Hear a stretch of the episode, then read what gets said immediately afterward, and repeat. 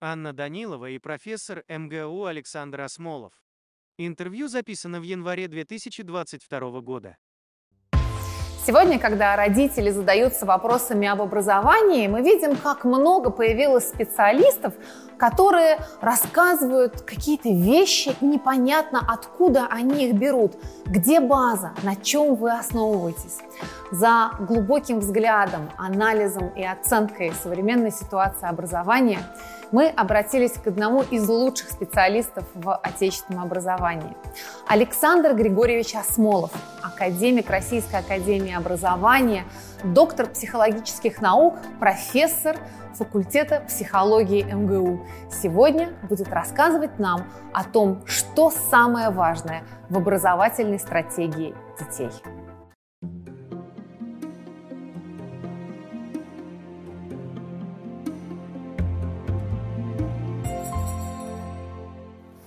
Александр Григорьевич, можно я вас попрошу очень простыми словами объяснить тем, кто, может быть, не глубоко в теме, что вообще не так сегодня со школьной программой? В образовании ситуация, которая поражает своим постоянством. Когда бы вы не обсуждали образование, когда бы вы нырнули в миры дошкольного детства, школьного образования и даже вуза, всегда можно с уверенностью сказать, в образовании всегда кризис. Это уникальная область, в которой каждый считает, что здесь кризис. И я нередко говорю, что те, кто занимаются образованием, могли бы выбрать разные песни для того, чтобы настраивать на понимание образования. Одна из них хорошо известна и называется «Плач Ярославны». И этот плач, он ведь э, это хоровое пение, а не только плач Ярославны. Плачут родители, плачут дети, плачут учителя – но если бы вы знали, как плачут министры, особенно региональные, этот стон у нас песней зовется. Потому что если вы пригласите человека, который скажет, я знаю, что делать с образованием, задумайтесь, поскольку когда вы увидите такого человека, а я ни в коей мере им не хочу быть, вы вспомните слова моего любимого барда Александра Галича. «Не бойся тюрьмы, не бойся сумы, не бойся мора взгляда, а больше всего бойся того, кто скажет, я знаю, как надо, я вас поведу, как надо, куда надо. Поэтому я очень опасаюсь в любых общениях передать э, формулу. Я к вам пришел, вот у меня сейчас записная книжечка, или как у врача, набор рецептов. Я могу вам на все случаи жизни выписать, что происходит. Классическая модель учитель-ученик, когда учитель или даже взрослый всегда наверху горы, он речет, а дети внемлют. И мы видим упаковку этой формы коммуникации, думая, что урок нам дан так же, как цвет волос или глаз. А на самом деле урок менялся в культуре, но его довел до технологии фабричного характера замечательный священник, епископ Ян Амос Каменский в своей великой дидактике и многих других произведениях. И нам теперь кажется, что когда технология передачи через урок в школе, да и в ВУЗе, она была всегда. Но что такое урок? Это урок отличается тремя особенностями. Прежде всего, это монологичная форма общения. Второе – это закрытая форма общения. И, наконец, третье – волей или неволей технология задает социальные правила игры, авторитарная форма общения. Так вот, вот это уникальная, я бы сказал, технология образования существовала века. А теперь все изменилось не только в семье, и не только в том доме, о котором писал Лев Николаевич Толстой, Анне Карениной, а сменилось в культуре. Сегодня дети, появляющиеся на свет, приходящие в этот мир, оказываются в мире такой неопределенности, когда взрослые уже не могут сказать, куда вести, какие будут специальности, какие будут профессии, какие будут программы, мало кто знает. Поэтому в сегодняшнем мире мы оказались в интереснейшей ситуации, когда образование, чтобы выиграть, делает особую ставку, ставку на неопределенность. То, что может сегодня делать образование, это мастерство навигации для подрастающих поколений. Вы можете только вместе, анализируя сложнейшую ситуацию трех великих вызовов. Вызовов сложности, вызовов неопределенности и растущего разнообразия, как бы его не хотели свернуть. Вы можете давать ориентиры. И это мы сделали прежде всего на самом талантливом образовании, которое называется образование дошкольников или дошкольное воспитание. Есть такой документ. Нас любят сокращать название нормативных документов. Называется почти ненормативным.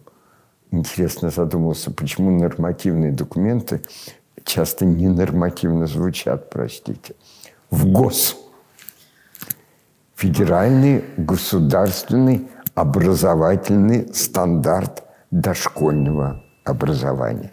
В ГОС построен так, что это как бы навигация для работы очень многих. Слово «работы» я не боюсь здесь употребить.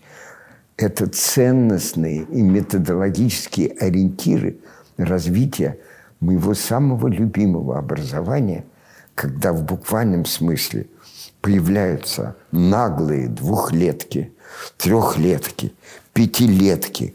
И живут они в совершенно ином мире, чем жили мы.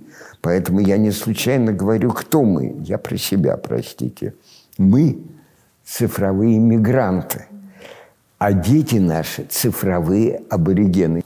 Цифровые мигранты, да, и цифровые аборигены. Да, цифровые мигранты – это взрослые и очень часто, что греха таить, учителя, которые отстают в каком-то смысле от детей, которые дышат в информационном мире. Ключевая драма образования, одна из ключевых – это отставание учителей от детей. Угу. Вот я бы ее выделил, и тем самым и второе, ключевая драма образования – непонимание не только того, что такое дошколка, но и что такое школа. Школа – это институт понимания между поколениями, институт диалога между поколениями. Школа – это культура понимания между поколениями, а не передачи когниции, простите, не передачи тех или иных упакованных знаний. Когда мы поймем, что слова Шекспира «распалась связь времен» – это диагностика России, США, даже Лондона, простите, Великобритании или Франции в 20 нашем первом веке, то мы четко поймем, так же, как есть церковь как здание и церковь как система – также есть школа как здание и как мировоззрение. Сегодня школа как здание может уйти как прошлое. Но ключевое, мы в школьном образовании любим главного героя по имени Ежик в тумане, потому что не знаем, куда идти. И главное если мы только поймем, а ради чего школа. Поэтому на вопрос о всех технологиях в изменившемся мире я вслед за Виктором Франклом, создателем экзистенциальной психологии, и вслед за другой формулировкой Ницше в его книге «Человеческое слишком человеческое» повторяю. Тот, кто знает зачем, найдет любое как. Но Франкл, пройдя Освенцим, сказал это по-другому. Для чего? Тот, тот, кто знает зачем, сумеет выстоять любое как. И мне хочется, чтобы в образовании мы прежде всего не бежали за технологиями, а то ведь всегда. Помните историю нашей страны, что такое коммунизм? Коммунизм, по-моему, говорили, это советская власть плюс электрификация всей страны. Что такое современное образование? Это образование России плюс цифровизация всей страны. Мы каждый раз считаем упорной технологии. Моя формула. Нам не нужны технологии сами по себе. Не, это только инструменты. Нам нужны технологии под смысл. На ваш вопрос нам нужны программы под смыслы. И когда замечательные люди с редким названием самой сложной профессии на Земле – родители. Родительство – самая сложная профессия на Земле. Когда родители со своими быстро меняющимися детьми говорим, мы хотим, чтобы они пошли туда, мы хотим, чтобы они сделали то-то. И говорят, а какая программа нужна? А в какую школу пойти? А в какой вуз пойти?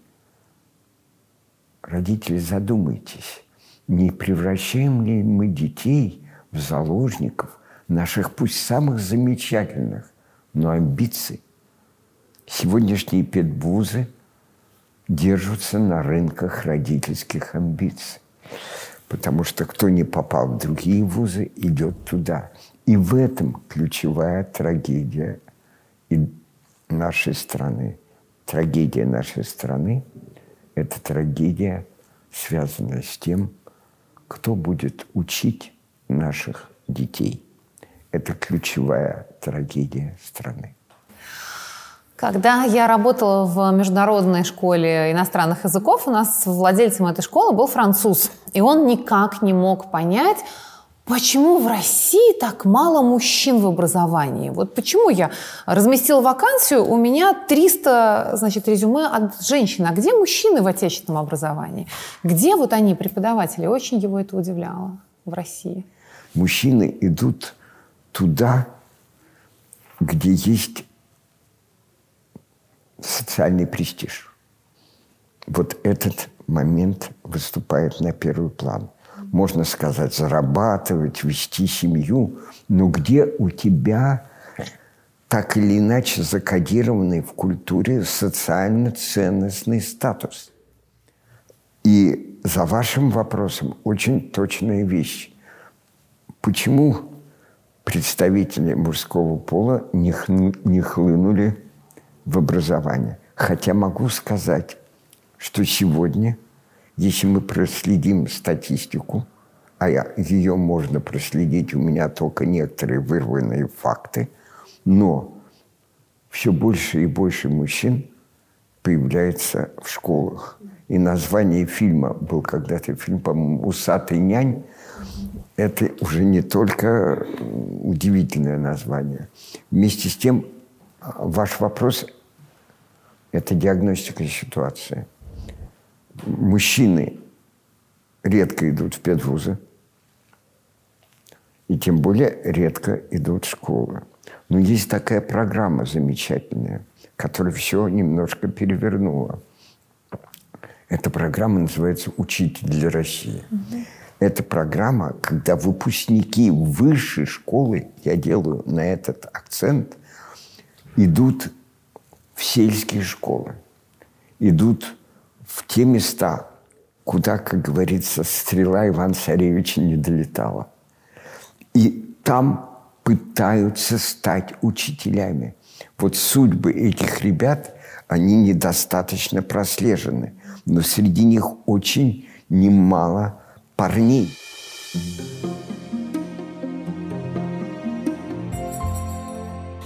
В нескольких интервью, посвященных, собственно, в ГОСу и очередной его итерации, новому в ГОСу, вы говорили о том, что а, Сегодня, в общем, такие три основные проблемы образования, которые есть. Это перегрузка в школе колоссальная у детей, а, это проблема аттестации и проблема оборудования.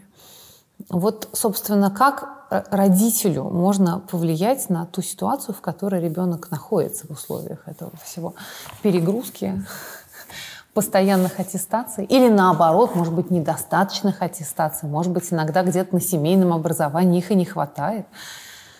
Реальная проблема перегрузки. Когда возникает перегрузка? Мы сейчас с вами разговариваем. И прошло определенное количество времени. У меня вопрос. У вас есть ощущение перегрузки во время разговора? Нет. Во-первых, спасибо за диагностику нашего общения, потому что если его нет, это значит, что у нас разговор, который вам интересен. А теперь вы уже почти ответили на свой вопрос. Что такое перегрузка? Чем отличается час Гоголя от часа Акакия Акакевича? Перегрузка – это когда у вас нет интереса к собеседнику. Перегрузка, когда у вас нет интереса к тому, что вам рассказывают, и тому, что сегодня называется грозным словом контент. То есть здесь перегрузка возникает тогда, когда у наших детей нет мотивации к обучению. Поэтому, когда перегрузку сводят с огромному количеству часов – то прежде всего надо сказать, интересно это детям или интересно, и что это за часы. Второй момент, касающийся перегрузки и реальных проблем психодинамики ребенка, его утомляемости. Утомляемость имеет определенные границы.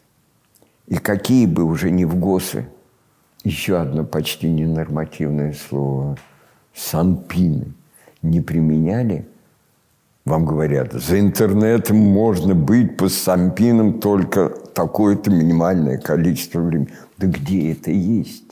Наш ребенок, как показали многие исследования, в том числе блестящий цикл исследований профессора Галины Солдатовой, живет уже в мире интернета – и когда я недавно у себя на лекции спросил лукаво, кто из вас, а это студенты факультета психологии МГУ, проводит два часа в интернете?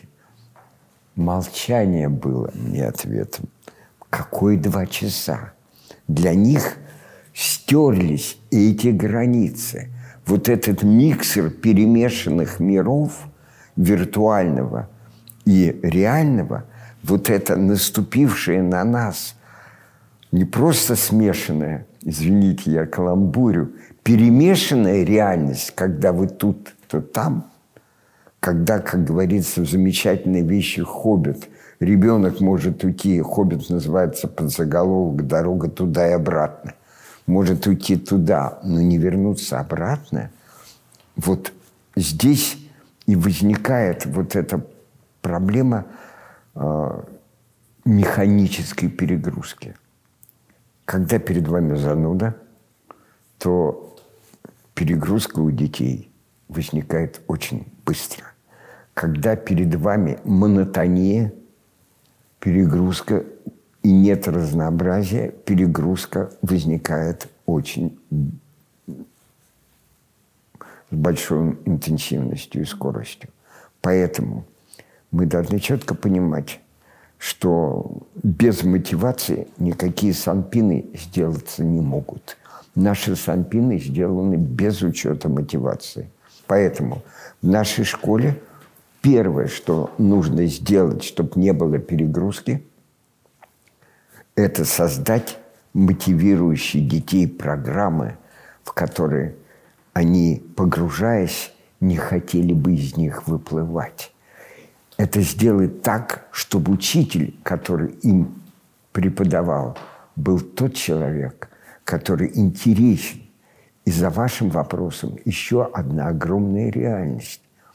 Чтобы не было перегрузок, надо сменить модели поведения учителя в школе. Я имею в виду социально-ролевые модели. Если в школе учитель по-прежнему будет оставаться предметодателем и раздатчиком знаний, да еще при этом на странице такой-то, такого-то учебника вы должны прочесть то-то и то-то, и завтра мне воспроизвести. Контроль на оценку воспроизвести. Да, да, абсолютно. А есть три других слова, три роли учителя. Первое, помимо предметного, ее никто не отбрасывает. Первая роль учителя. Или, как я это люблю говорить, беря картинки замечательные вещи сотворения мира, это учитель как мотиватор. Учитель – это мастер мотивации, который помогает сконструировать детям мотивацию к развитию. Обратите внимание, я не сказал к обучению.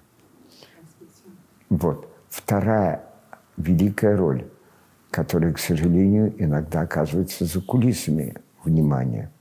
Это учитель как навигатор. В том мире информации вы появляетесь и говорите, дети, не ходите в интернет, там серый волк. Или красная шапочка. И те, и другие по-своему опасны. Так вот, учитель может дать подсказку – тот, что значимо, те предметные поля, те предметные области, обратите внимание на язык, я не говорю дискретные предметы, я говорю образовательные области. Пора понять, что не в предметах дело. Как только вы члените мир на предметы, начинается э, разрыв, начинается мозаика в сознании картины мира детей. Поэтому навигация. Учитель должен не только в своей области, но и в других подсказать, что смотреть. Ради, и опять возвращаюсь к вопросу, зачем, ради чего смотреть. И, наконец, третья социальная роль спектакля образования – это учитель как коммуникатор. Учитель – мастер общения, учитель – мастер коммуникации, учитель – мастер палеолога и диалога – вот этот триптих, который я вам нарисовал, для меня сверхценен. И при этом учитель должен четко видеть, возвращаюсь и всегда буду возвращаться к вопросу, ради чего школа. Он должен видеть зачем.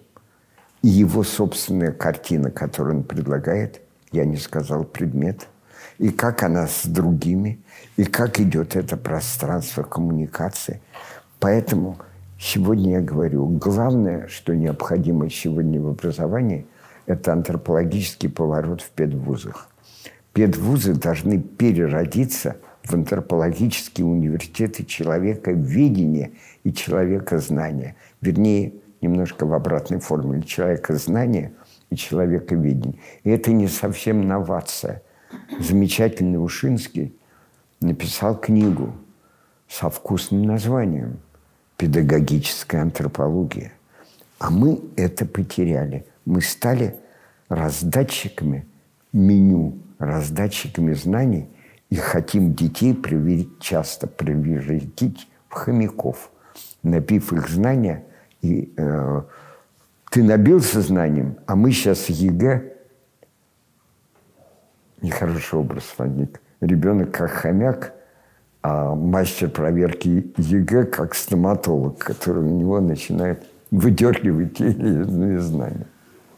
Возможно ли вообще это? Это просто абсолютно же другой взгляд на образование по сравнению с тем, что мы видим сейчас.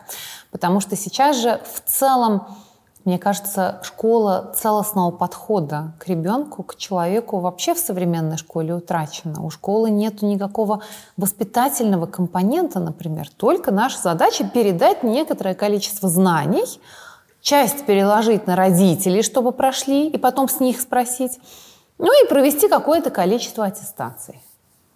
Знаете, немножко поспорю.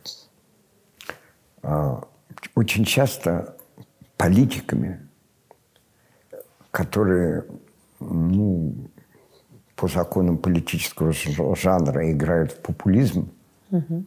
у них очень четкий слух к обыденному сознанию.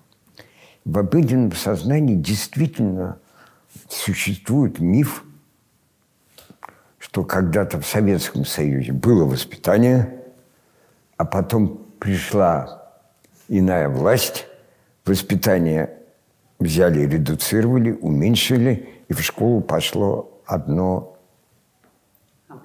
накачка знаниями. Из школы, и особенно после блистательных работ ВНИКа школа, был такой ВНИК, созданный э, таким бунтовщиком образования Эдуардом Днепровым, никогда не выпадало воспитание – это миф. Происходило другое. Был четко понят дуализм, разрыв между обучением и воспитанием. И отсюда мы говорили о развивающем, вариативном, мотивационно-смысловом образовании. Мы говорили и продолжаю говорить о том, строя то, про что вы спрашиваете – целостную картину развития школы. Без нее никуда. Это все равно, что вести мы все время, как любил говорить Эйнштейн, в новом мире пытаемся работать по старым картам. А это другая навигация. И я предлагаю, мы к этому возвращаемся, ценностные ориентиры. Произошел сдвиг от дрессурной педагогики, или говоря на педагогическом языке, от зуновской педагогики, зуны – это знания, умения, навыки, к педагогике, где другая миссия образования, а именно трансляция смыслов. И этот переход и понимание мира, которым должно быть вариативное образование, учитывающее прежде всего главное – личность ребенка, и то, что сегодня называется – персонализация и индивидуализация образования, связанная с многими вещами, это ценностный сдвиг.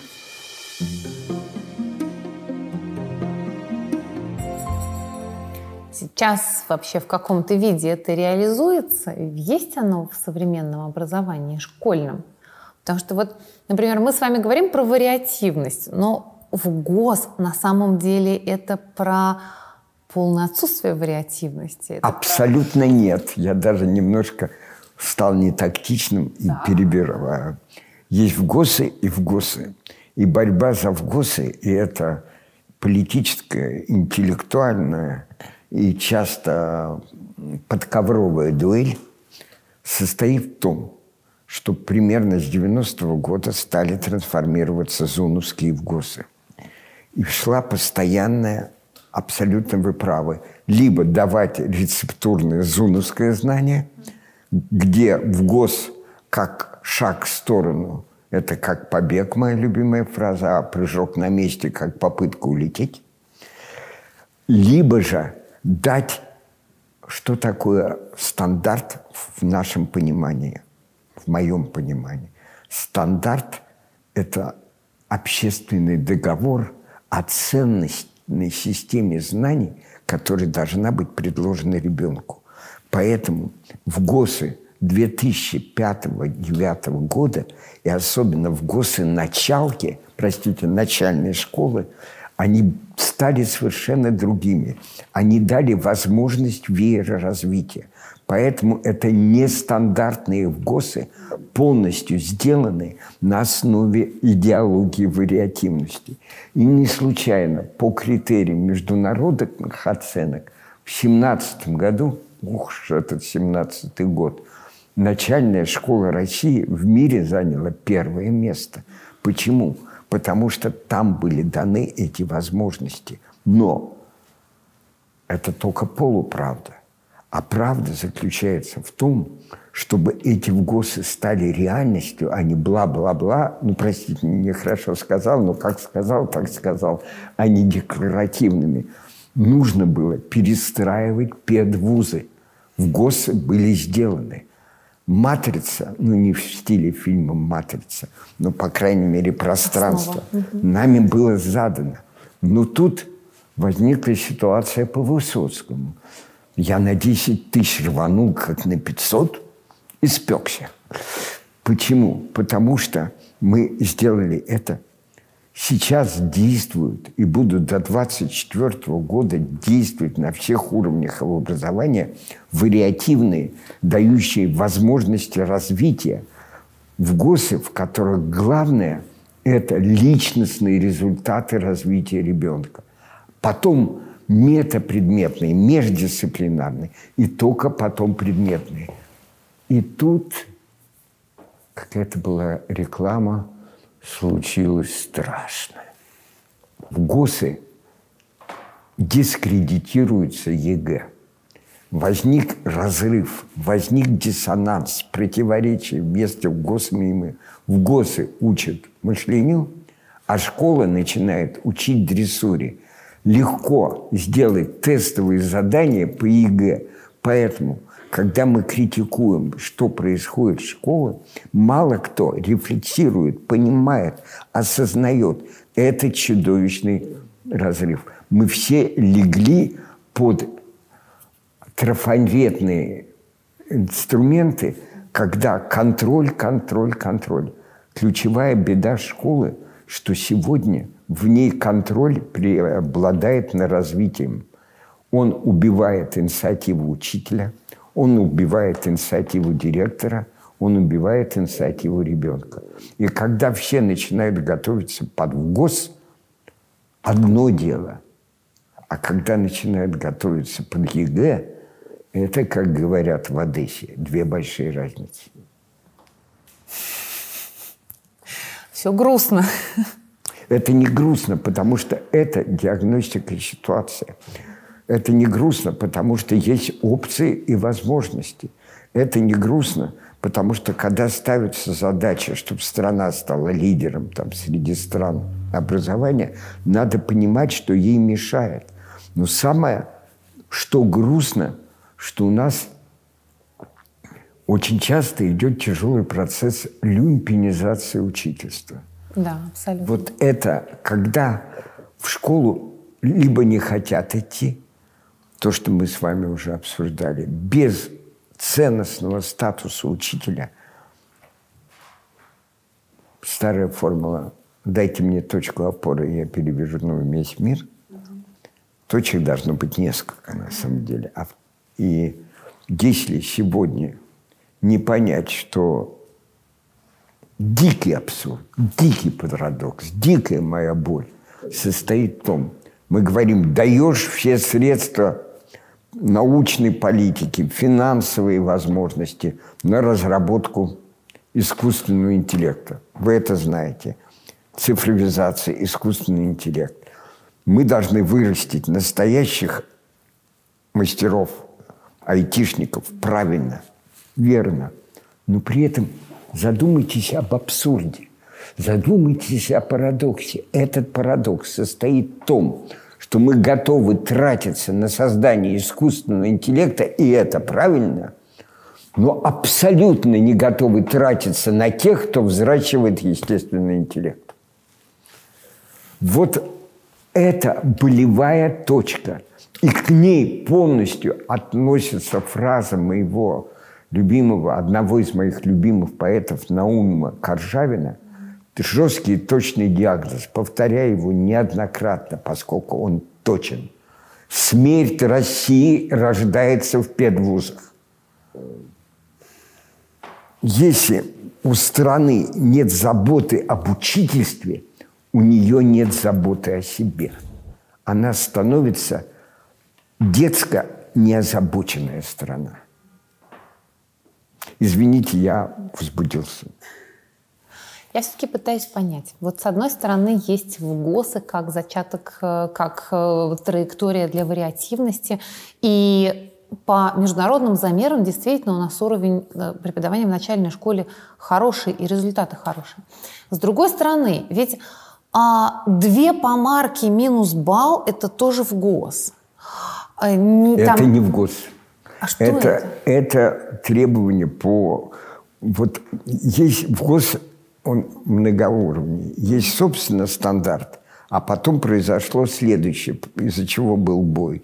Есть то слово, которое называется примерная образовательная программа, и что даже в диалогах на правительственном уровне, э, когда лидер страны спросил, а что такое попы?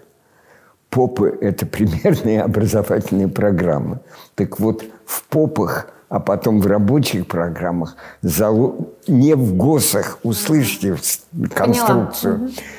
Мы бились за то, чтобы программы не вошли в ГОСы, тогда совсем жесткая конструкция, чтобы была гибкая конструкция, а, которая не порабощала бы школу и учителя.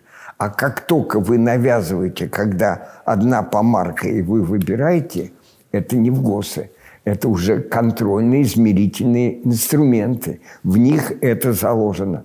И это, вот это уже даже не Министерство просвещения. Это круче. Это называется Рособрнадзор. Рособнадзор, да. Потому что о какой мотивации может идти речь, если ребенок решал, сам увидел у себя ошибку, сам ее исправил, зачеркнул, батюшки, а мне минус балл за это получается. А он дальше и так и будет ее оставлять в надежде, что не увидит. Ну, то есть, мне кажется, вот у нас мотивация подрывается прямо еще на уровне первого класса. Замечательный мой друг, который всегда остается юным, даже в свои 91 год, Шалва Манашвили, когда-то в 70-е годы четко разводил отметку и оценку – это была его докторская диссертация.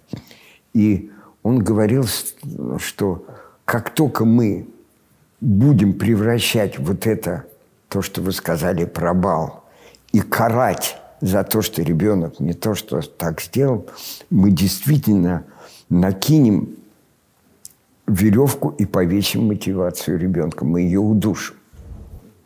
Поэтому вот этот момент, но это не в ГОС.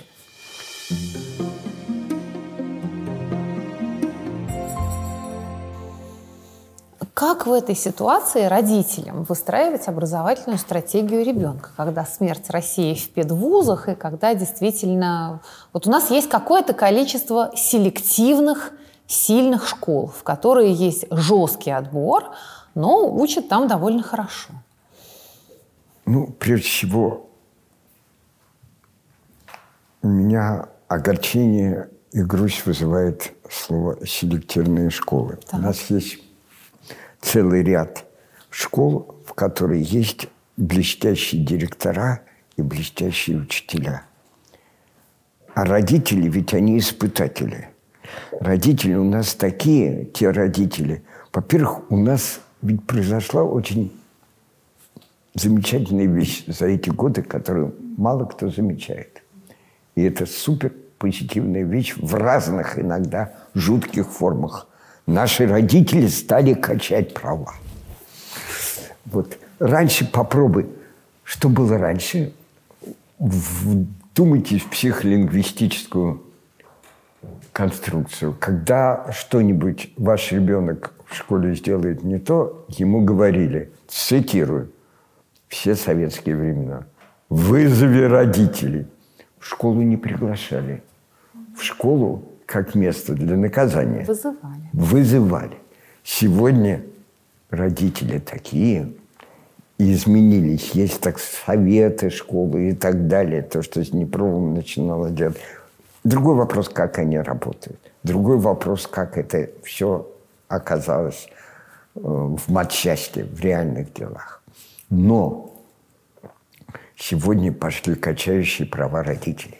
Сегодня блестящий момент изменения жизни в Европе, в Штатах, и не побоюсь этого слова, в России, резкий рост домашнего образования. Да. И здесь ковид оказался триггером во многих, во многом в этих ситуациях. Во многих странах мира выросло домашнее образование. Дист, пришла дистанка, дистанционное обучение.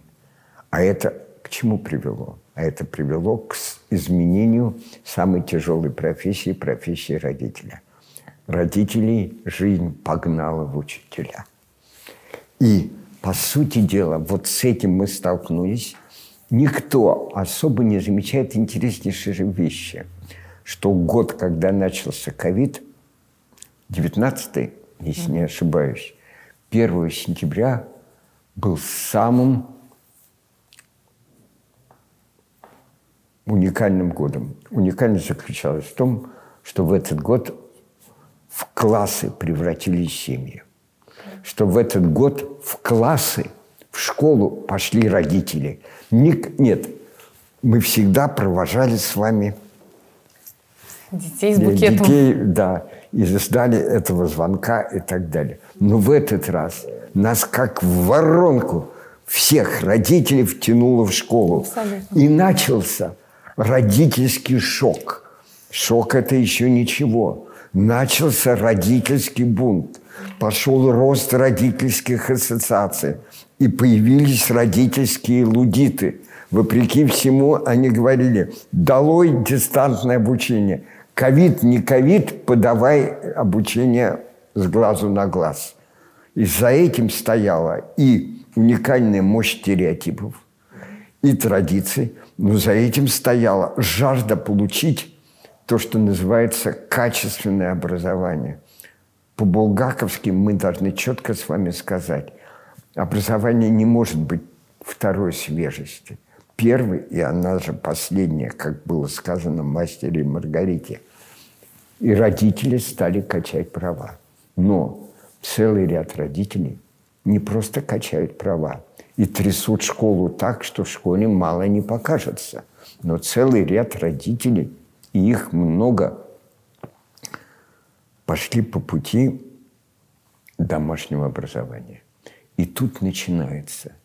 Мне очень хочется, чтобы мой ребенок, а тут многоточие, что стал самым умным, и здесь начинаются родительские сложности.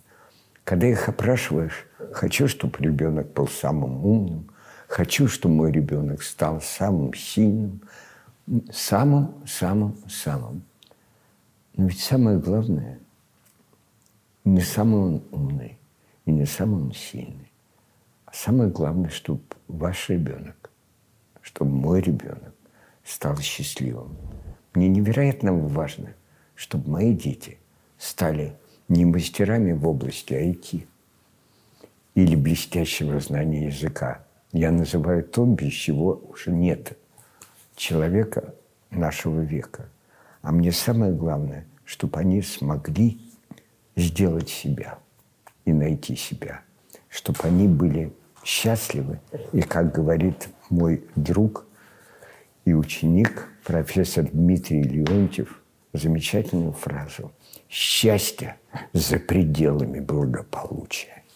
То есть вот бывает, что у вас все есть, достаточно ну, финансов, роль, а счастья нет. Так вот, как сделать так, чтобы наши дети были не просто интеллектуально сильными, не просто блестяще когнитивными. Это все надо, надо и надо. Но как сделать так, чтобы они сами смогли выбирать свой путь и не бояться этого выбора. Так выбор, он во многом и в том числе обуславливается тем объемом навыков, которые у тебя есть. Потому что если у тебя нет языка, у тебя нет выбора там здесь работать, в России работать или уехать за рубеж.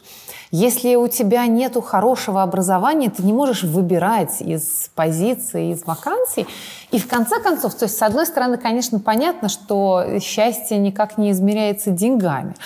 Но когда... Например, когда их нет, тоже грустно. Когда у тебя да? их нет, а есть, например, там какое-то количество детей, у тебя, в общем, вся жизнь сводится к тому, что есть у тебя там тысяча рублей заплатить за кружок или нет. И поэтому это же тоже очень большой вопрос в том числе. Серьезнейший вопрос. Я просто, как говорится, не хотел бы удрать в облачные империи такие. Но ваш вопрос, он в хорошем смысле богато земной. И он заключается в том, что еще еще раз хочу сказать. Сейчас э, все бредят э, э, компьютерной схемой, что есть hard skills и есть soft skills. Хотела Мы учимся у машин уму, разуму, забыв, что это простая оппозиция вот такой робот. Здесь у него есть жесткие навыки программа, у него есть skill. И мы что начинаем делать? Самая беда, мы начинаем учиться у машин уму-разуму. И получается еще интереснейшая вещь. Что такое кризис образования? Кризис образования – это обнищание души при обогащении информации. И очень нужен баланс – фундаментальных знаний, которые не надо обзывать словом «хат». Закон Ньютона, он и в Африке закон Ньютона. И фундаментальные знания учат системной картине мира. Но без того, что называется hard skill, но и то, что soft skill, а именно эмоциональный интеллект, социальный интеллект. И сейчас я каюсь, у меня аллергия на слово «навык». Навык – это автоматизированное действие. Это не навык, а вот действия такие, которые приводят цели, гибкие, flexible, такие, как коллаборация, которую мы почему-то называем коллаборацией, а не вкусным словом сотрудничество, сотрудничество. или кооперация и так далее.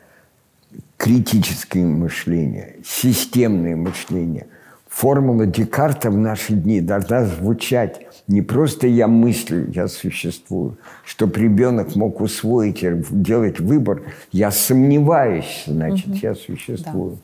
И сейчас только что вышла книга «Навыки будущего». Их несколько книг, они выходят. Целый ряд моих коллег, Павел Лукша, мастер такого видения будущего, ведь тоже еще один пример. Этой специальности раньше не было. Раньше к вам подходили, вы случайно не Нострадамус? Вот. Или вы случайно не Кассандра? А теперь у нас есть визионеры. Футуролог, визионер, сколько у нас специальностей, ментор, футуролог, визионер, ментор, коуч, тьютер – или фасилитатор. Вот, то есть появляются, но это же здорово, человековедческие специальности. Почему? Они востребованы как никогда. Они будут не менее востребованы, и должны все родители это понимать, чем IT или другие вещи. Я под впечатлением книги, которая еще не вышла – такая замечательная девушка 27 лет, Зарина Асфари, такое сложное имя, а, дочка Жульнара Асфари, которая много занимается образованием и делает очень многие интересные вещи. Сейчас написала книжку, я вчера писал на нее рецензию. «История искусств». А когда я прочел, я увидел, как знакомство с искусством, с живописью, с музыкой создает самые мощные навыки будущего. Книга будет называться «История искусства». А я бы мечтал дать под заголовок «Практическая антропология навыков будущего». В этой книге четко показано, что вот это деление физики и лирики, естественные науки, социальные науки, гуманитарные науки, антропологические науки – это уходит в прошлое. Круговорот науки бизнес, образование, когда все смешалось. И вы владеете и тем, и другим. И вот появление таких книг, которые показывают, что есть самое главное – Выиграют в этом мире те, кто не боятся сложности. Выиграют те, кто всю жизнь, если ваши дети останутся почемучками, дай Бог, это должно быть. Это та уникальная открытость к изменениям, которая является главным критерием в образовании. И какие школы надо выбирать? Те школы, которые готовят детей к изменениям, которые дают им веер возможности развития, они предлагают мой страшный сон, который был реальностью, когда мне принесли в ВАК работу под названием «Профориентация к шахтерским профессиям в старших группах детского сада». То есть вот эти вещи выступают с невероятной значимостью. И сегодня, не хочу повторять слово «навыки будущего», но действия, мастерства будущего – ребенок должен овладеть мастерствами работы в будущем. Я очень много сама в этой области работаю, в области английского языка. Я как раз учу родителей, как создавать вокруг ребенка англоязычную среду. И то же самое, то же самое им объясняю, что два часа в неделю вам не дадут столько, сколько 15 минут каждый день, и никогда ни один репетитор не будет так включен в вашего ребенка, как, как включены вы, конечно. Абсолютно точно. Вы упомянули это тяжелое слово «репетитор». Что такое репетитор? Институт репетиторства – это институт, фиксирующий резкое различие требований между школой и вузом. И они, по сути дела, рынок репетиторства сегодня растет не по дням, а по часам. Но одновременно я недавно пытался помочь найти по английскому языку того, кто мог бы готовить учителя. И позвонил одной своей коллеге, сказал, вы могли бы подготовить по программам английского языка? Она говорит, не могу, я не репетитор, я не учу под ЕГЭ, я учу английскому языку, а не учу сдавать ЕГЭ. И для меня было бы унизительно готовить под ЕГЭ. Меня поразил этот ответ. Есть люди, их появилось много, которые научат ЕГЭ, и ребенок пройдет. Но английской культуре языка они не научат. Услышав этот ответ, я четко понял, насколько велика различие, велико различие между одаренным учителем иностранного языка и вообще одаренным учителем. Моя любимая формула, что одаренный ученик начинается с одаренного учителя. Вот. И здесь вы абсолютно правы. Только создание мотивирующих, развивающих сред для ребенка – самая точка.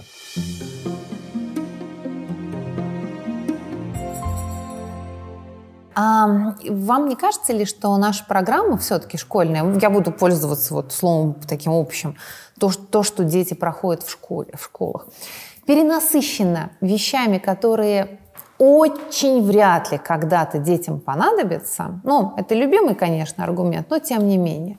Где вот мои знания по алгебре или по физике?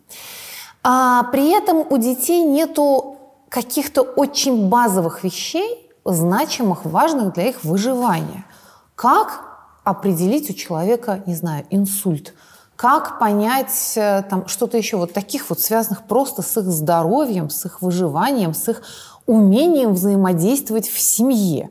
Не стоило ли бы детей как-то готовить к каким-то более практическим вещам? Как понять, что, там, не знаю, инсульт, инфаркт, что такое там что-то еще, потому что наша ОБЖ это часто тоже профанация, и каким-то умению общаться с другими людьми на самых основных уровнях. Ваш вопрос уже содержит ответ. Дело заключается в том, что развитие программ социального интеллекта, эмоционального интеллекта на самом деле показывает то, что многие не видят. Что такое эмоциональный интеллект. Это орган считывания смыслов ситуации. Вот, когда вы видите смыслы жизни другого и действий другого человека. Самое главное заключается в том, мы уперлись в образование, я скажу, может быть, странную вещь, казалось бы, убегая от того, что вы спрашиваете, в так называемое логическое рациональное мышление. И считаем, что туда, когда восходим, тогда мы добиваем все успехов. Но есть великолепный практический интеллект, не только эмоциональный, которому должны учить в школе. Я всегда спрашиваю, если бы вы подошли к Тыняновскому левше и спросили его, левша, тебе надо подковать блоху. Да, Напиши мне сначала бизнес-план по подковке блохи. Абсолютно. Да он бы никогда этого не сделал. Есть множество разных видов интеллекта. И целый ряд теорий это показывает. Пока образование не поймет, что нужно развитие практического интеллекта, куда входят все те вопросы, о которых вы говорили, вопросы, я бы сказал странную фразу, она приходит благодаря вашему вопросу, позитивного фельдшеризма, когда фельдшер, когда вокруг нет больниц, должен оказать первую помощь. Он не может ехать за 100 километров, он один. И какой-то уровень фельдшерского знания, который является практическое рукомесло. Это крайне необходимо в школе. Абсолютно точно. Но тогда надо понимать и в вузах понимать, как взращивать практический интеллект. Да, потому что у нас э, по биологии, например, мы очень детально проходили все особенности генетики, гомозиготные, гетерозиготные и так далее, но доминантные рецессивные признаки, но просто вообще нету понимания. Вот то, что со мной сейчас происходит, мое состояние здоровья, это нормально – это настораживает? Или надо бегом бежать э, в больницу и что-то предпринимать? Абсолютно точно. Это именно... Мы... Есть замечательный курс, который предложил замечательный исследователь из э, Киргизии, который один из лучших философов нашей стране, замечательный мастер школы понимания Арон Брудный. Он сделал курс самопознания. И этот курс самопознания для школ необходим как воздух. Но его нигде нет, его не вводят. И вот такого рода курсы, когда я должен понять, а что со мной происходит, а кто я такой. Школа должна прежде всего понять человеку, помочь, понять человеку, кто он и ради чего – бегает по этой земле. И вместе с ним эти вещи обсуждать и решать. И не бояться этих вопросов. Не бояться о вопросах жизни и смерти. Поэтому э, когда-то были предприняты попытки в 10-11 класс ввести элементы философии. Школа должна давать не разрозненные знания, потом распадаются как шалтай-болтай, ни королевская конница, ни королевская рать не могут это. Школа должна давать картины мира.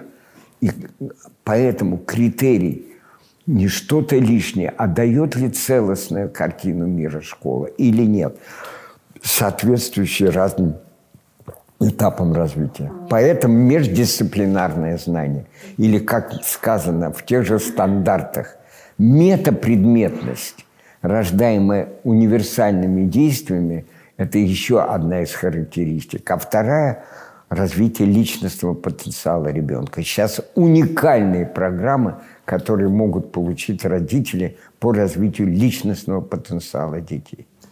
Я очень много, поскольку общаюсь с мамами с разным количеством детей, очень часто вижу, что человек не, в со... ну, вот не может, не обладает нужным инструментарием, чтобы понять, тварь я ленивая Или у меня депрессия. Огромное количество мам считает, вот, а что делать с ленью, когда ничего делать не можешь? Вот когда брали периодически тоже интервью с известными психологами, они говорят, вам сначала надо к неврологу, терапевту и исключить вообще для начала депрессию, потому что, может быть, то, что вы просто не можете никуда бежать, это чисто ваше физическое состояние, а никакая не лень.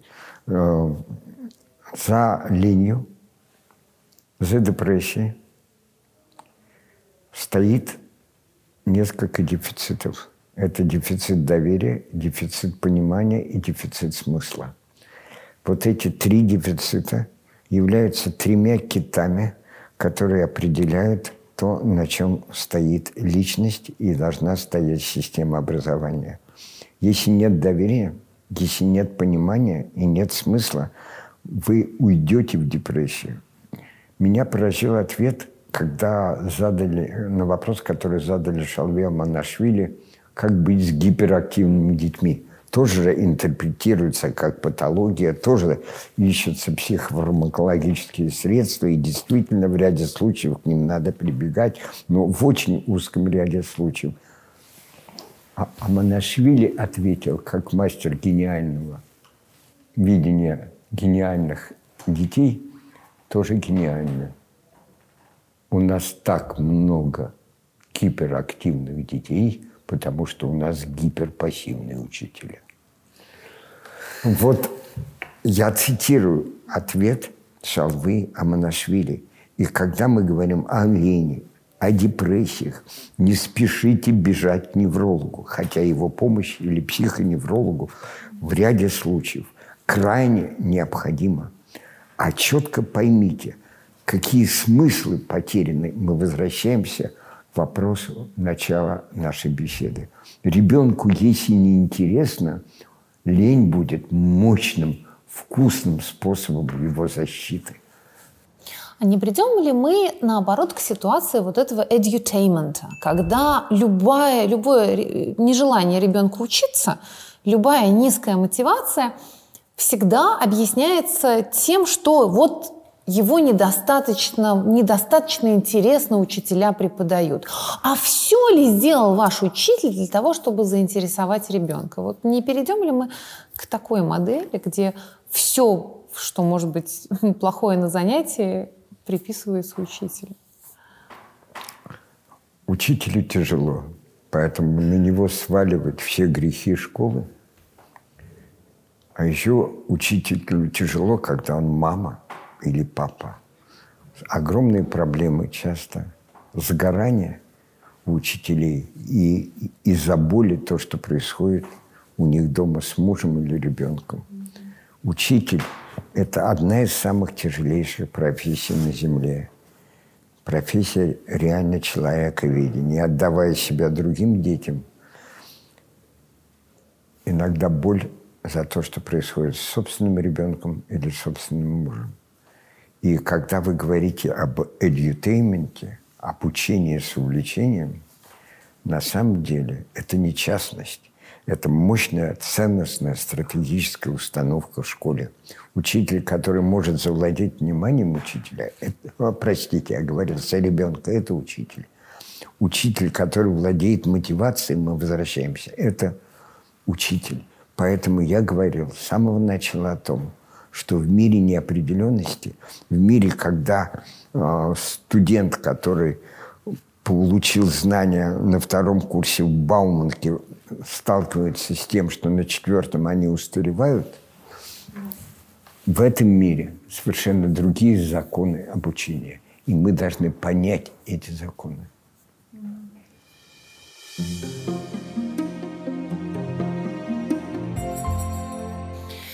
Хотела еще спросить про преподавание истории в школе. Вот эм, у нас история проходит с четкими периодами. Такой-то век, в такой-то стране было это, это, вот это. Пловдив турки сдали без боя. А в западной традиции изучения истории э, часто рассматривают феномены, да, что такое революция, что такое контрреволюция, как она выглядела вот в этих странах. Как вообще, на ваш взгляд, мы можем приблизиться к какому-то такому правильному преподаванию истории, когда история бы оставалась в голове, в умах, в сердце, когда мы могли бы оперировать вот этими историческими процессами, а не просто собранием дат? Когда вы говорите об истории, я вспоминаю Булгакова, мастер Маргарита, когда э, Берлиоз спрашивает, вы историк, профессор? Спрашивает он у Воланда. Тот отвечает, да, историк. Сегодня на Патриарших прудах произойдет очень странная история. Слово «история» очень многогранно. И есть огромное количество подходов к истории. Но прежде всего история должна передавать смыслы. Вот. И события, а не быть а, историографией. И поэтому вышедший лет 25 назад блестящий учебник Гуревича был первой попыткой лучшего медиевиста «История средних веков», где она была бы не экономически жесткой, и не было истории, когда выстрелит Аврора или началась та или иная война, истории конфликтов. История была написана в модели замечательной французской школы аналов, которая передавала смыслы и давала образы мира – с моей точки зрения, вот этот путь такой, простите за термин, герменевтической истории, смысловой истории, он должен быть пройден. И тогда для ребенка будет понятен смысл мира. И тогда то, что происходило в Древней Греции, станет его биографией. Можно долго спрашивать, какие были технические средства производства, но нужна ментальная история, история развития образов мира. И когда мы задаем по-другому вопрос, а была ли у древних греков совесть, как спрашивал замечательный филолог Лерхо, или а был ли древний грек личностью, и пытаемся понять в истории, когда появилось самосознание и как оно связано с институтом исповеди. Ведь самосознание стало развиваться, когда родился институт исповеди – и человек стал заглядывать для самого себя, что описывал святой Августин. То есть мы сталкиваемся с тем, что история, как никакая другая наука, может давать смысловые картины мира. И такие подходы существуют, и за них идет, опять же, борьба в мире образования.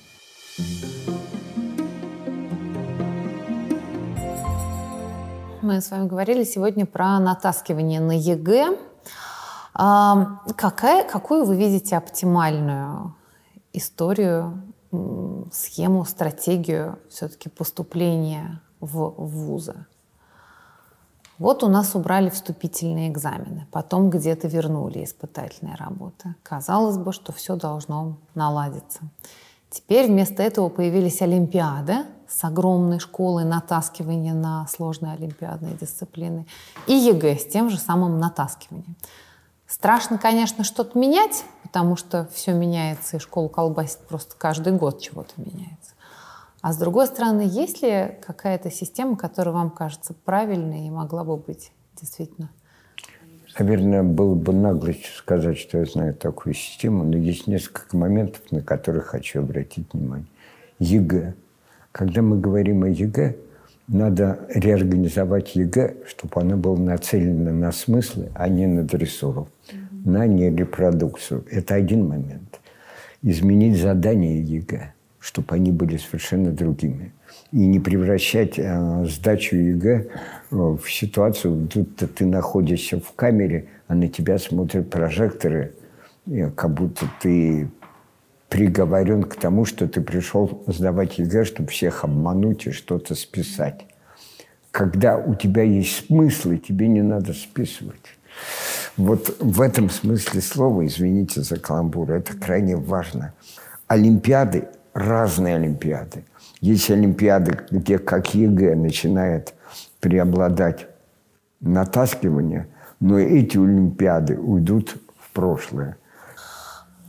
Вот за последние годы студенты, которые поступали по экзаменам, студенты, которые поступают по ЕГЭ, поменялось что-то в студенчестве?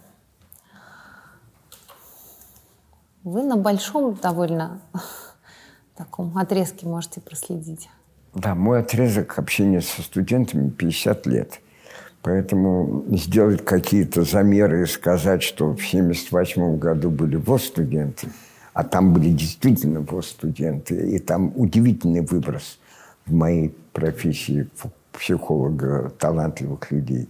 Но э, я не вижу жесткой корреляции между той ситуацией, когда были сдачи классических экзаменов вступительных вузы и сегодняшней сдачи ЕГЭ. Дело заключается в том, что те, кто задавал по ЕГЭ фальшивые стубальники, у меня опыт по МГУ, они быстро отваливаются, они не тянут. Когда ты через ЕГЭ делаешь, вытаскиваешь фальшивый билет, то ты проиграешь.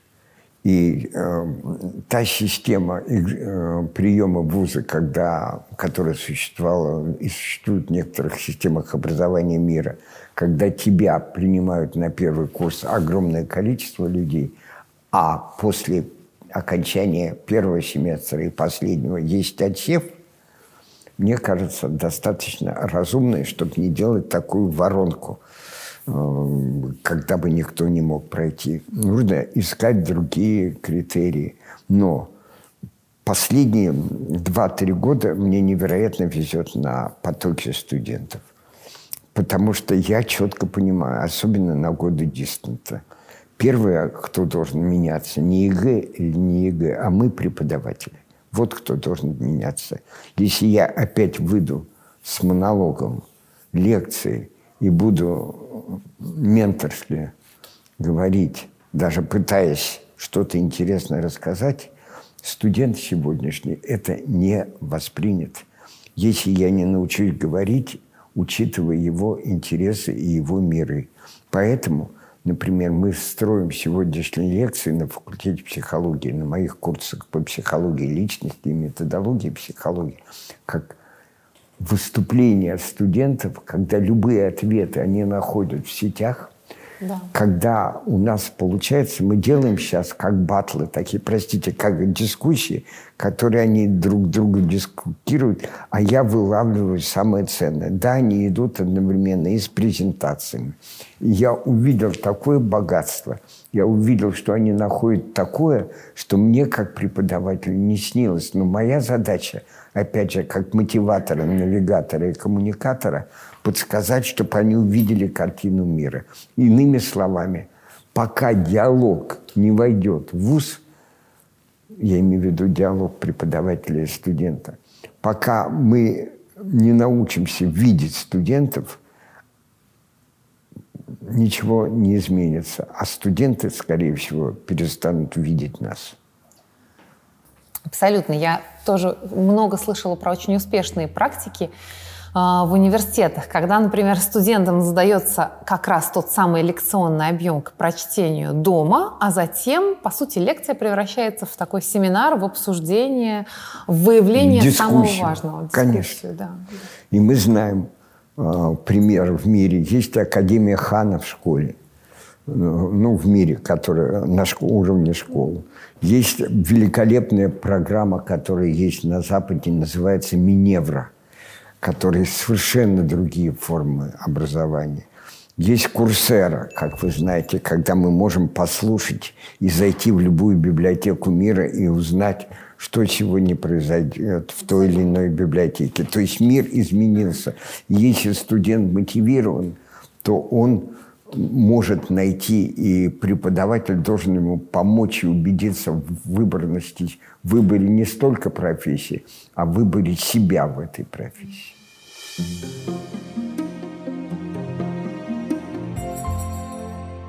Приходилось ли вам работать с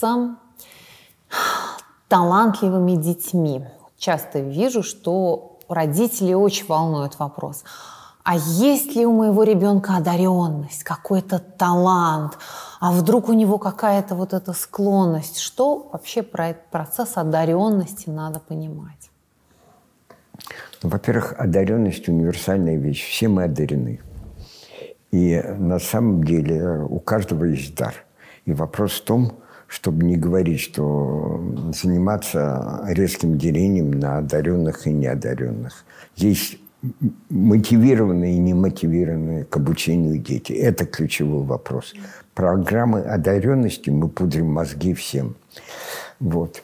Потому что наши дети – это бесподобные дети, и многие из них – главное не, не задушить в них возможность быть вайерами, людьми, которые задают почему.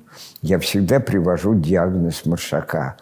Ключевое правило поиска одаренности или убивания одаренности. Он взрослых изводил вопросом «почему?». Его прозвали «маленький философ», но только он подрос, и начали ему преподносить ответы без вопросов.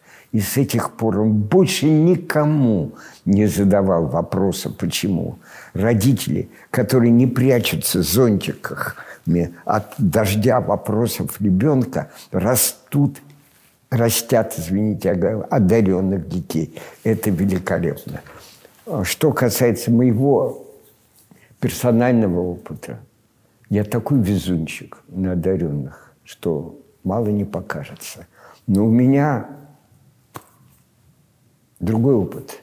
У меня одаренные студенты. Вот. И у меня за эти годы были встречи с такими одаренными студентами, которые стали моими учителями.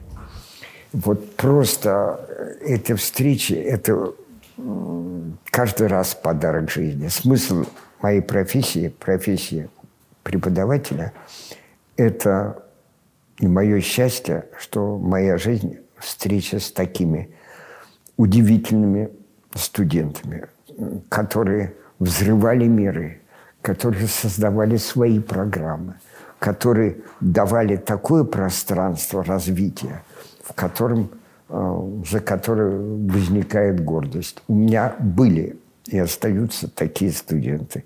И каждый раз с ними приходится работать, каждый раз с ними приходится вступать в поединок.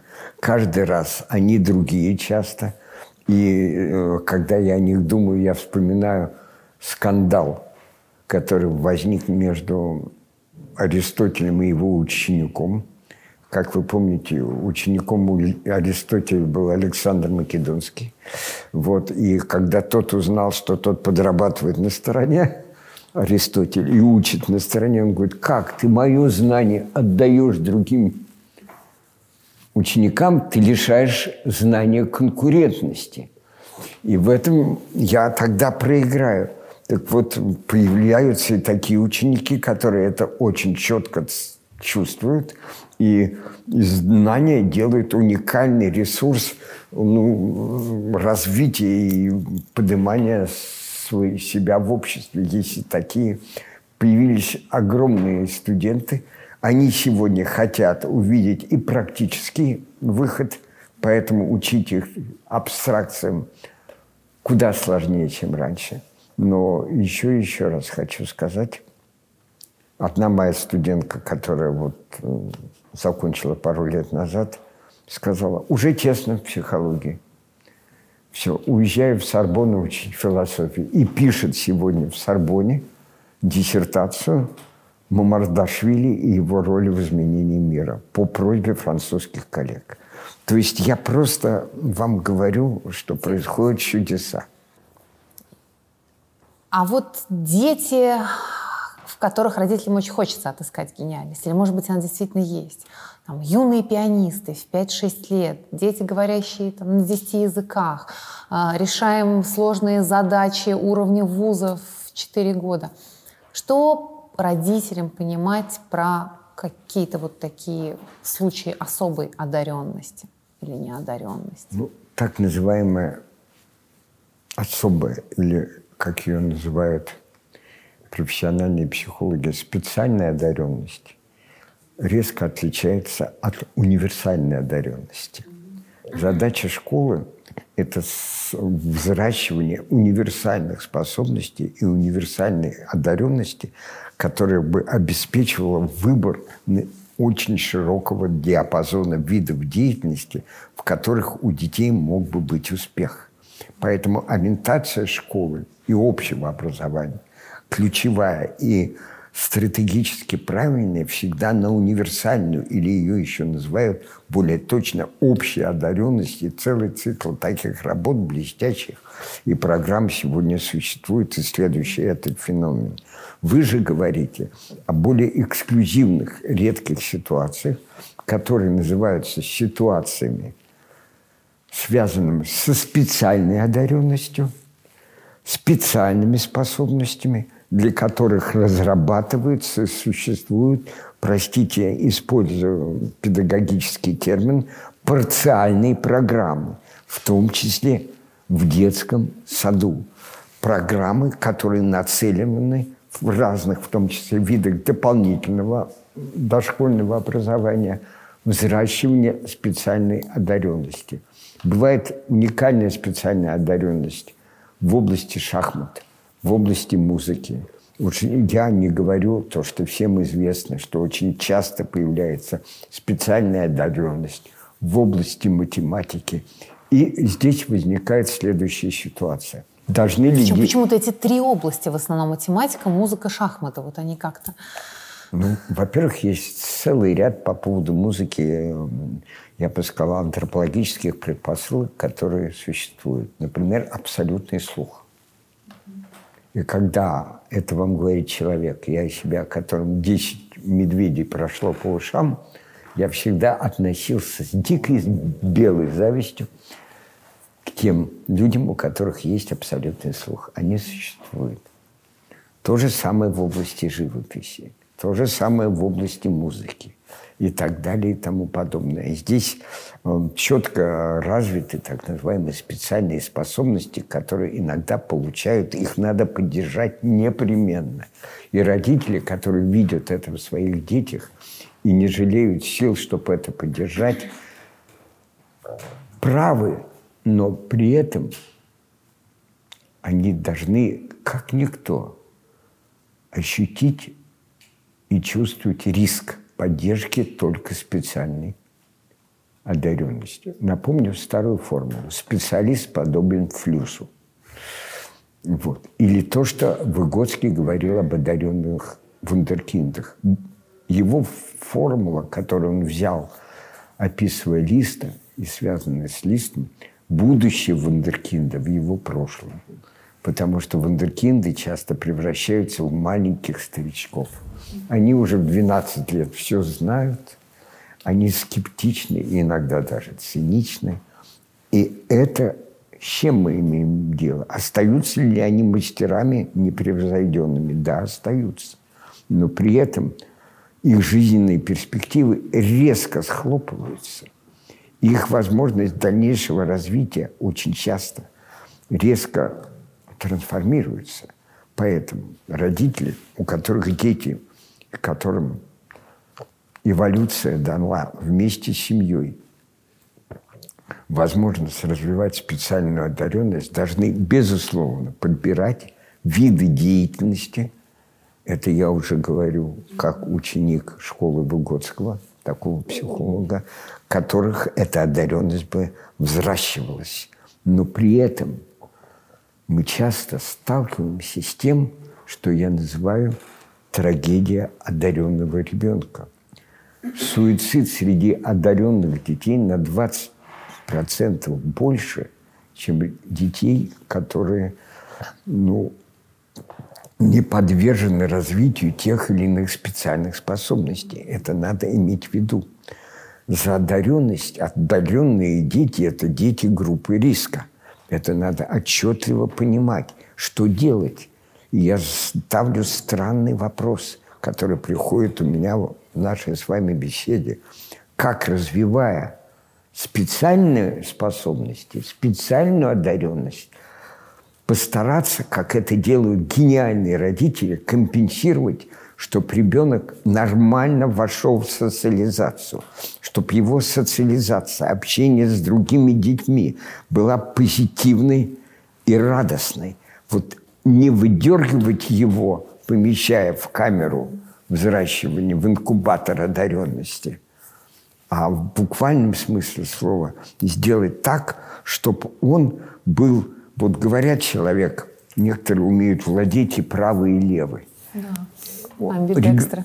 Да, ребенок должен одаренный, не только у него развита одна способность и гиперразвита, а также надо все сделать, чтобы социализация этого ребенка прошла так, чтобы радости детства были испытаны.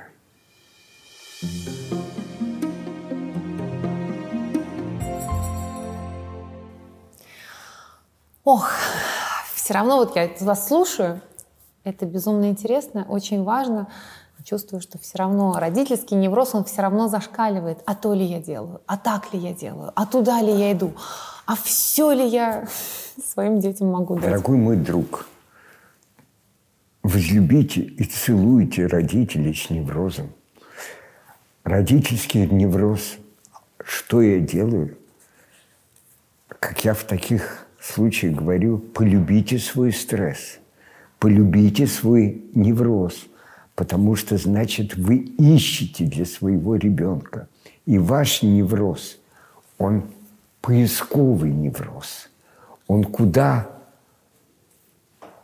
конструктивней, чем невроз ничего не делания. Кстати, Виктор Франкл ввел понятие «воскресный невроз». Угу. Это невроз ничего не делания. И когда в 92 году или 93-м или раньше при, в определенной управленческой роли я в начальной школе сделал так, чтобы была пятидневка, и сдал такое решение, сколько обид от родителей я получил. Я представляю. Да. Возникли, и я был сам виновен, как психолог. Куда девать детей? Возникли неврозы, воскресные неврозы. А как с ними заниматься? А как с ребенком быть? Это же невероятно сложно. Весь день он с тобой. Простите, когда меня спросили, вы могли бы Э, рассказать шестилеткам о психологии. Я сказал, да никогда. Ну, еще с трудом в восьмом, десятом классе. Поэтому роль учителя невероятно сложна. Это надо быть просто мастерами. Поэтому наши воспитатели дошкольных садов должны быть просто кудесниками. Насколько вы были включены в процесс образования ваших детей? Проверяли уроки, мотивировали их как-то, ходили в школу. У вас прекрасное образование у обоих сыновей. Мне кажется, лучшее из возможных. Как Честный ответ на этот вопрос.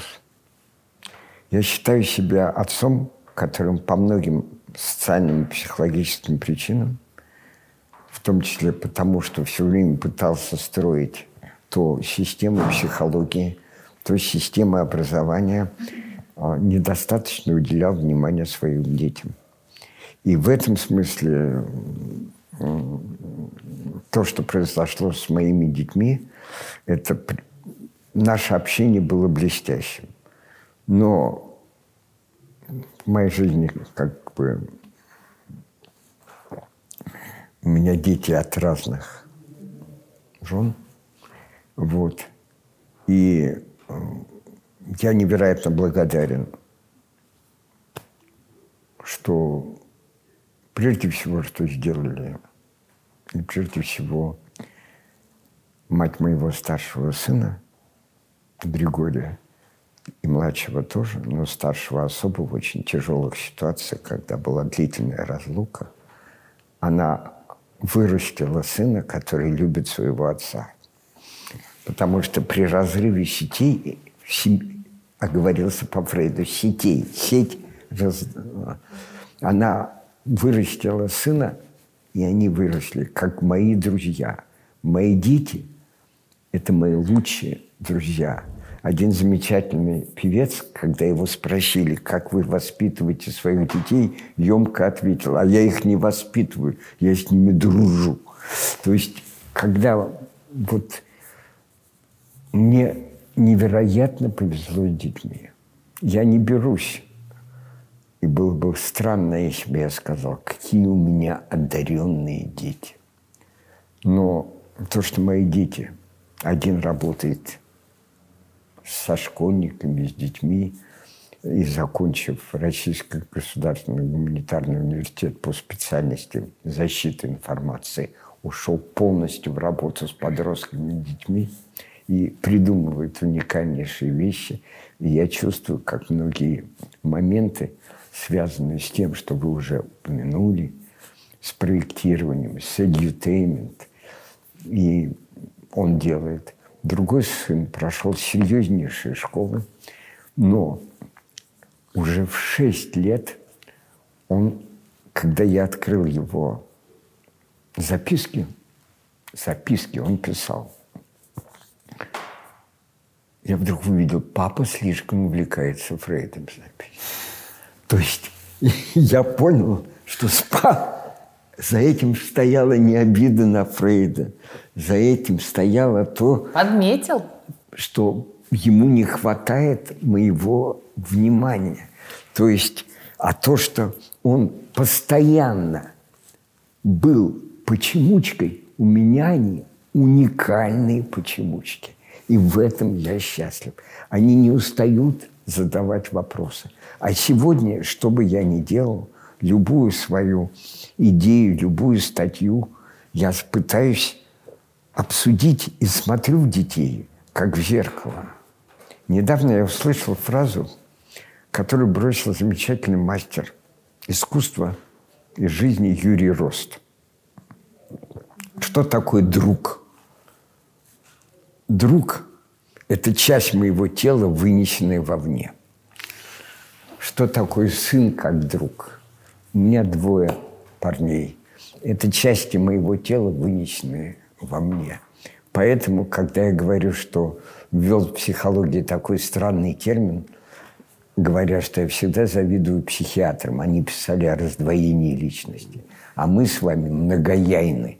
Вот этот термин «многояйность», то я вижу не просто свое «я», а свое расширенное «я». То, которому я удивляюсь, благодаря тому, что я счастливо удивляюсь своими детьми, я не перестаю удивляться собой и испытываю, как и вы, невроз.